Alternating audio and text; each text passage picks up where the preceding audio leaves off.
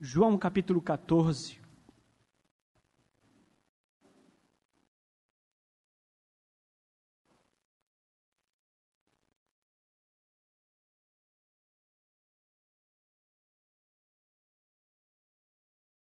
João 14, dos versículos 1 ao versículo 9.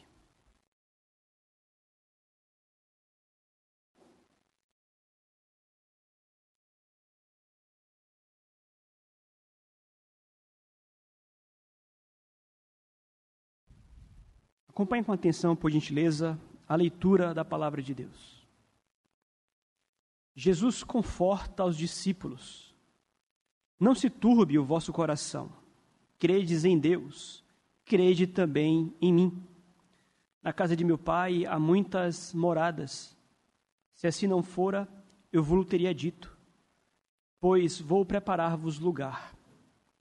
E quando eu for e vos preparar lugar, voltarei e vos receberei para mim mesmo, para que onde eu estou estejais vós também. E vós sabeis, e vós sabeis o caminho para onde eu vou, disse-lhe Tomé.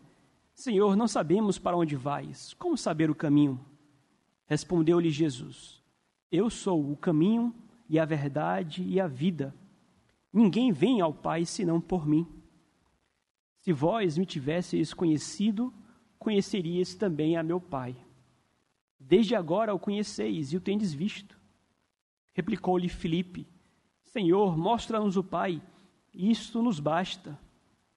Disse-lhe Jesus: Filipe, há tanto tempo estou convosco e não me tens conhecido? Quem me vê a mim, vê o Pai. Como dizes tu, mostra-nos o Pai? Até aqui. Ah, na humanidade sempre houve, em termos gerais, e talvez em especial no coração daqueles que nutrem um temor maior pelo Senhor, a ideia de que uma visão de Deus seria tudo o que nós realmente precisávamos para que tivéssemos uma vida diferente. Com isso, eu quero dizer que no coração e no imaginário de muitas pessoas, tudo o que tais pessoas precisavam realmente para um empurrão em suas vidas ou para uma nova vida, uma vida completamente diferente, seria uma revelação dos céus, seria, quem sabe, uma visita na eternidade, seria, quem sabe, ver as cortinas da eternidade se abrindo, ainda que por um pouco, para que pudéssemos ali contemplar o trono de Deus, ver as coisas celestiais, espirituais. Então, esta visão miraculosa, sobrenatural, seria o grande divisor de águas em nossas vidas, para uma vida completamente nova, para uma fé muito mais pujante. Veja, não é sem razão que os homens eles desejam esticar os seus pescoços para além das nuvens e enxergar a eternidade. Há esta expectativa de que uma visão traria tudo isso. E não é sem razão que pelas igrejas Brasil afora nós encontramos homens e mulheres que anseiam muito por revelações.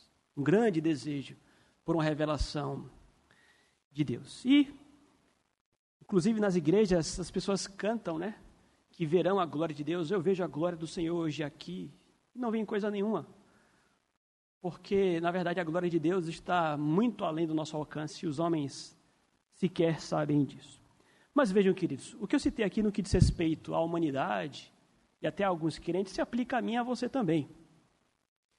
Eu sei que lá no seu quarto, eventualmente em suas orações, você já nutriu um desejo de ver a Deus e de falar com Ele, quem sabe tete a tete, quem sabe conversar visivelmente com o seu Senhor. Eu sei que lá no seu quarto, por vezes, você pensou: o que será que Deus está pensando agora a meu respeito? Será que Deus está sorrindo para mim Será que Deus está irritado comigo? Ah, eu gostaria de vê-lo face a face, eu gostaria de ter um diálogo tete a tete com o Senhor. Eu vejo, e vejam, eu, eu não vejo problemas nisso, nesse anseio de querer ver a Deus, de, de querer conversar com Ele. Mas o problema é quando nós o fazemos pelas vias erradas. De modo que a pergunta que eu quero trazer aqui nesta manhã para a igreja é a seguinte: Como nós podemos enxergar melhor a Deus? Como nós podemos conhecê-lo mais? Como nós podemos nos aproximar ao máximo do que seria o conversar com Deus tete a tete?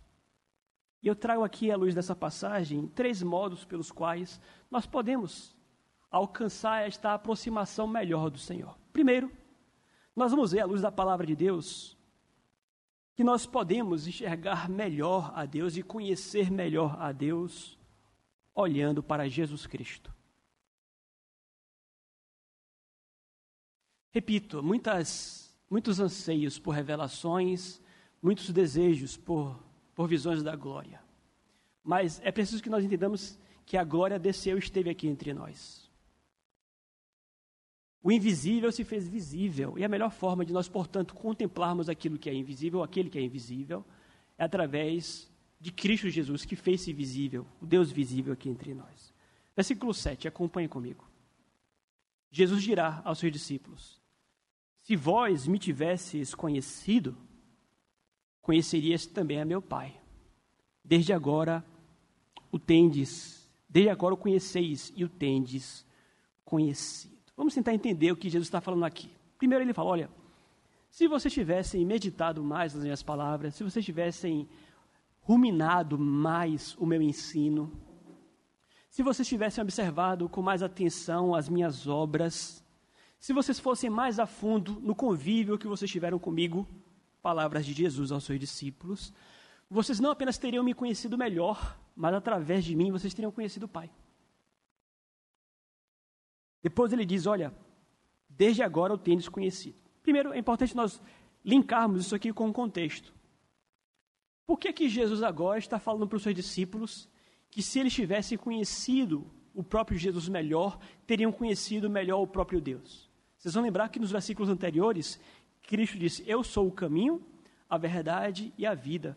Ninguém vem ao Pai senão por mim. Cristo acabara de apontar o caminho para o Pai. E o caminho é Ele mesmo. Ele diz: Olha, eu não apenas sou o caminho, mas se vocês tivessem se aprofundado mais no conhecimento de mim, se vocês tivessem se aprofundado mais em mim, vocês teriam constatado que eu não apenas sou o caminho, mas eu sou a imagem do próprio Pai aqui entre vocês. Vocês teriam conhecido o próprio Deus. Então, aqui, obviamente, nós vamos falar sobre isso, uma censura aos discípulos aqui, uma reprimenda mas ele fala: Eu sou o caminho, a verdade e a vida, eu sou o Deus encarnado aqui entre vocês. Quem me vê a mim vê o Pai. Depois ele diz: Desde agora o conheceis e o tendes visto. É como se ele dissesse: Agora que eu estou falando mais claramente, agora que eu estou falando isso com todas as letras, vocês conhecem e sabem de quem eu estou falando. Vocês têm visto que eu realmente reflito a imagem do Pai. Mas aí então Felipe faz uma pergunta. Ou melhor dizendo, faz um pedido. O que é que Felipe pede a Jesus? Versículo 8. Acompanhe comigo. Replicou-lhe Felipe: Senhor, mostra-nos o Pai. Isto nos basta. E Jesus responde, versículo 9. Disse-lhe Jesus: Felipe, há tanto tempo estou convosco e não me tens conhecido? Quem me vê a mim, vê o Pai. Como dizes tu, mostra-nos o Pai. Cristo ele enfatiza. Vejam como os discípulos são lentos para entender o que Cristo quer dizer. Filipe vai lá e pergunta: mostra-nos o Pai, nesse contexto. E Cristo continua em sua reprimenda, em sua censura. E diz: Filipe, eu estou um tempão com vocês. Eu estou caminhando com vocês esse tempo todo, vocês não conhecem o Pai ainda. Então, ao longo de três anos, talvez o ensino que Cristo mais tem enfatizado, isso fica muito claro em João, é o fato de que o que ele fala, ele, ele fala da parte do Pai. O que ele faz, ele faz da parte do Pai. Cristo enfatiza isso muito. As minhas palavras não são minhas. As minhas obras não são minhas. O que eu faço é um reflexo do que o Pai me mandou fazer. Então, aqui, Felipe, há tanto tempo eu estou repetindo isto. Eu estou aqui trazendo o Pai para vocês. E vocês não o conhecem ainda? Quem me vê a mim, vê o Pai. Vejam, aqui é importante nós abrirmos um parênteses para explicar o que Cristo não está dizendo aqui. Cristo não está dizendo que ele e o Pai são a mesma pessoa. Vejam que ele fala de pessoas distintas, a mim e ao Pai. Vejam, Trindade, assunto difícil, complexo, mas é o que a Bíblia revela. Trindade são três pessoas distintas, um único Deus. O Pai não é o Filho, o Filho não é o Pai. Então, quando ele fala quem vê a mim vê o Pai, não é que o Pai e o Filho sejam a mesma pessoa. São pessoas distintas. No entanto, há uma harmonia tão grande entre as pessoas da Trindade, há uma, uma perfeição na harmonização dos pensamentos, dos decretos, que efetivamente quem vê o Filho vê o Pai.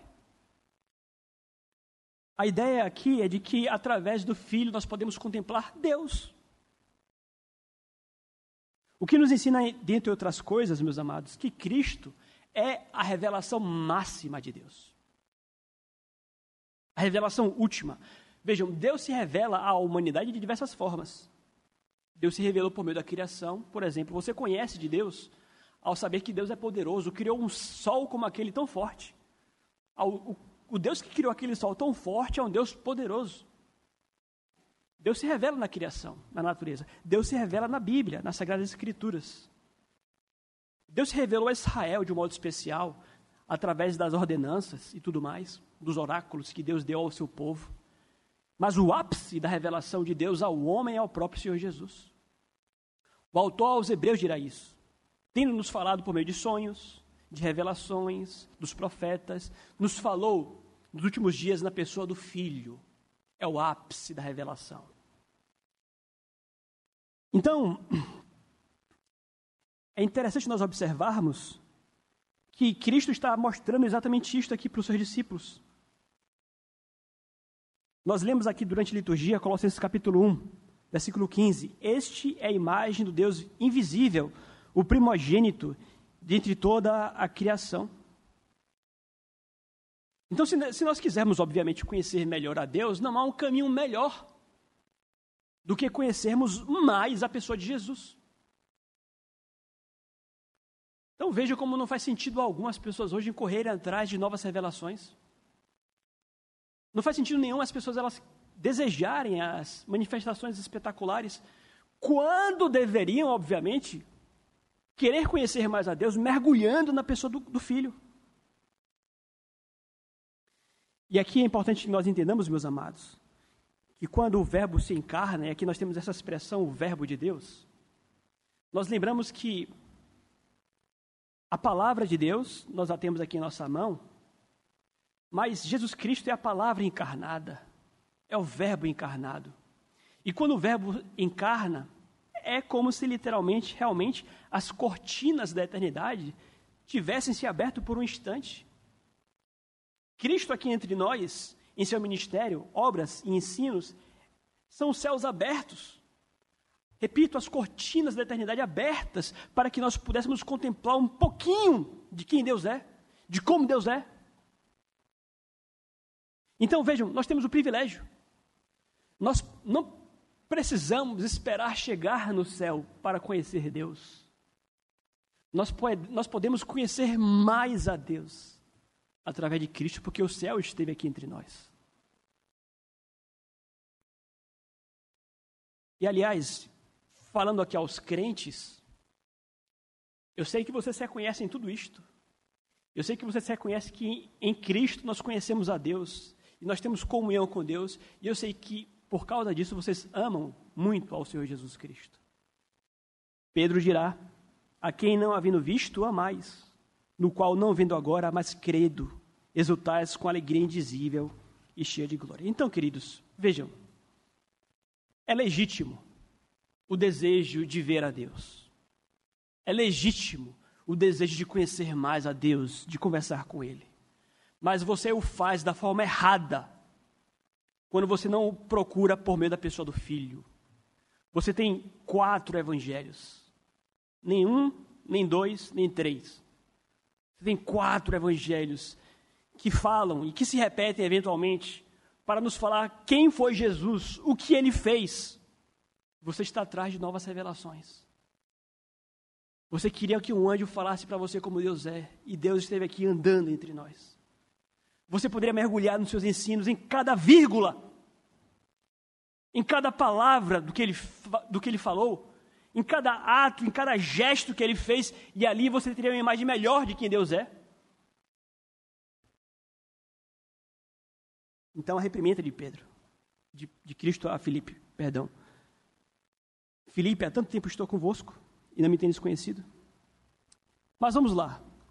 O segundo modo pelo qual nós podemos conhecer melhor ao Pai, não apenas vendo a Cristo, mas satisfazendo-nos em Cristo. Satisfazendo-nos em Cristo. Se vocês observarem, Cristo no versículo 7 já havia deixado a verdade para Filipe. Filipe, se vós tivéssemos me conhecido, conhecerias também ao Pai. Aí Filipe fala e pergunta, Senhor, deixa-nos ver o Pai. Essa pergunta de Filipe aqui, Senhor, mostra-nos o Pai, nos mostra que Filipe não estava satisfeito com Jesus. Me refiro, não estava satisfeito em ter em Cristo a revelação do Pai.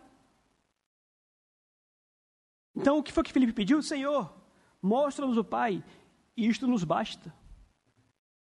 O que, que, que, que Filipe estava pedindo aqui? Filipe estava pedindo uma teofania. Sabe, no passado, Moisés pediu para ver a Deus. Houve um episódio em que Deus manifestou a glória dele para Moisés, ali no deserto, de uma forma muito peculiar. Mas Filipe estava pedindo exatamente isto: Senhor, mostra-nos uma teofania de Deus aqui entre nós. E ele até usou um argumento: olha, isto vai nos bastar. É como se ele dissesse: olha, ele fala, inclusive, em nome dos discípulos, nós, nos, nós estaremos satisfeitos. Ele fala, olha, mostra-nos o Pai e nós não vamos aqui mais ficar fazendo perguntas bobas para o Senhor, do tipo, para onde é que o Senhor vai? Como eu disse aqui no início, vejam, eu não quero ser tão duro com Felipe assim. Nós somos muito parecidos com Felipe aqui. Repito que não há mal, é legítimo. Aliás, todo cristão deve desejar conhecer melhor a Deus. Agora, o que deve ficar claro aqui é que o nosso meio, o nosso meio para que conheçamos melhor a Deus, deve passar pelo contentamento na pessoa do Senhor Jesus. Todo cristão deve ter o contentamento de sua alma no conhecimento de Deus por meio de Jesus. O que Felipe não estava entendendo ali é que diante dele estava a maior manifestação da glória de Deus. Então vejam, os homens, eles desejam conhecer a Deus, mas recusam-se a fazê-lo por meio da pessoa de Jesus. Ele é muito humilde. Ele é muito pobre. Olham para Jesus e falam: Isso aqui não me fala acerca de Deus. Jesus, no fim das contas, como sendo a glória de Deus aqui entre nós, ele é rechaçado como um meio pelo qual nós podemos conhecer melhor o Senhor. Então Felipe diz ali no seu pedido, nas entrelinhas, que ele não estava contente e satisfeito com Cristo como sendo o ápice da revelação de Deus para ele. Queridos, nós não devemos rejeitar a Cristo por especulações inúteis, buscando a Deus em labirintos intermináveis. É por isso que nós precisamos voltar à simplicidade do Evangelho. É Jesus. Mas nós nunca gostamos daquilo que é simples. Nós queremos aquilo que é sofisticado e nós trocamos a palavra de Deus por questões muito mais elaboradas, especulativas. Nós trocamos o caminho por um labirinto. O ser humano ele troca Jesus Cristo, o caminho, a verdade e a vida para o Pai, por labirintos intermináveis pelas filosofias, para chegarmos até Deus, pelas revelações extraordinárias. Filipe, de certa forma, rejeitou a Jesus. E nós temos a tendência de fazer o mesmo. O que Filipe não havia percebido é que ele tinha um privilégio muito maior do que o privilégio que Moisés teve. Moisés viu uma visão.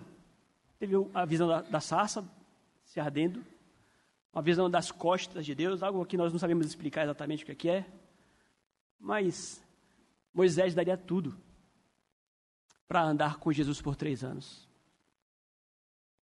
Os judeus dariam tudo para conhecer Jesus como os discípulos conheceram. Então, às vezes, nós estamos trocando Cristo entre nós por questões bem vazias. Cristo é o melhor meio para a confirmação da fé em Deus do que teofanias. Então veja o que eu vou dizer aqui para vocês. Às vezes você pensa consigo, olha, se eu tivesse uma experiência miraculosa e pudesse ver a glória de Deus, com certeza a minha fé seria abastecida. Se eu tivesse uma experiência com a glória de Deus, eu seria mais crente. E eu quero te dizer que a melhor experiência que você pode ter com a glória de Deus é conhecendo a Jesus é abrindo a sua Bíblia e lendo sobre Jesus. Aí sim a sua fé vai estar abastecida. Até porque nós vamos falar aqui, já concluindo mais à frente, que tantas e tantas pessoas tiveram experiências com a glória de Deus, milagres espetaculares, mas nunca tiveram uma fé pujante, uma fé devota, piedosa do próprio Deus. Mas em terceiro e último lugar, como é que nós podemos conhecer melhor a Deus? Vejam, primeiro, vendo a Jesus. Segundo, satisfazendo-nos em Cristo. Em terceiro lugar, aprofundando-nos em Cristo. Mais uma vez, versículo 9, acompanhe comigo. Disse-lhe Jesus: Filipe, há tanto tempo estou convosco e não me tens conhecido? Quem me vê a mim, vê o Pai. Como dizes tu, mostra-nos o Pai. Vejam, como eu disse aqui no início, há uma repreensão aqui a Filipe. Há uma bronca que é dada a Filipe aqui. Primeiro, Cristo reclama com Filipe pelo fato de que, pelo tempo em que eles estavam juntos, Filipe já tinha que estar com a outra visão. Filipe já deveria ter aprimorado o conhecimento dele de Cristo. Aliás, quando Filipe teve a primeira experiência dele com Jesus, que ele depois foi procurar a Natanael, Filipe ele tinha certeza de que Jesus era o Cristo. Ele já sabia ali, no início, que Jesus era o Messias. E três anos se passaram. Três anos se passaram e aqui está Filipe fazendo perguntas bobas, pedidos bobos ao Senhor Jesus. Então há, sem dúvidas, aqui uma censura, uma advertência ao próprio Filipe. Mas isso aqui nos ensina que nós temos o dever, a obrigação, de aperfeiçoar o nosso conhecimento da palavra para que conheçamos melhor a Deus. Há muito crente na igreja. Eu não quero aqui, como é que eu diria, desestimular as perguntas, não. Pelo contrário, eu estou sempre a estimular as perguntas, as dúvidas, os pedidos. Mas há crentes que, pelo tempo que já se passou, continuam a fazer perguntas bobas. Perguntas bobas, pedidos bobos, pensamentos errados. Mas são culpados por isso. Culpados porque, apesar do tempo que já possuem de igreja, do tempo que já possuem de Bíblia, não se aprofundam no conhecimento bíblico e repetem o que Felipe fez. Felipe, há tanto tempo você está perguntando isso? Você está pedindo isso? De modo que nós somos culpados, em especial, quando não conhecemos mais a Deus por meio do conhecimento da palavra, do Verbo.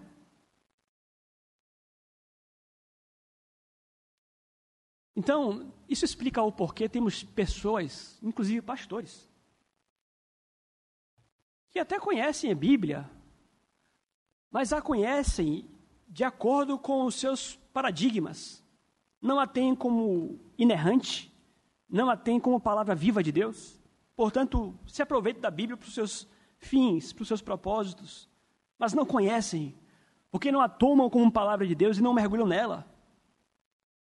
Então vejam vocês, queridos, como isso aqui se harmoniza com o que temos insistido. Uma fé pujante, uma fé forte em Deus passa pelo estudo da palavra de Deus.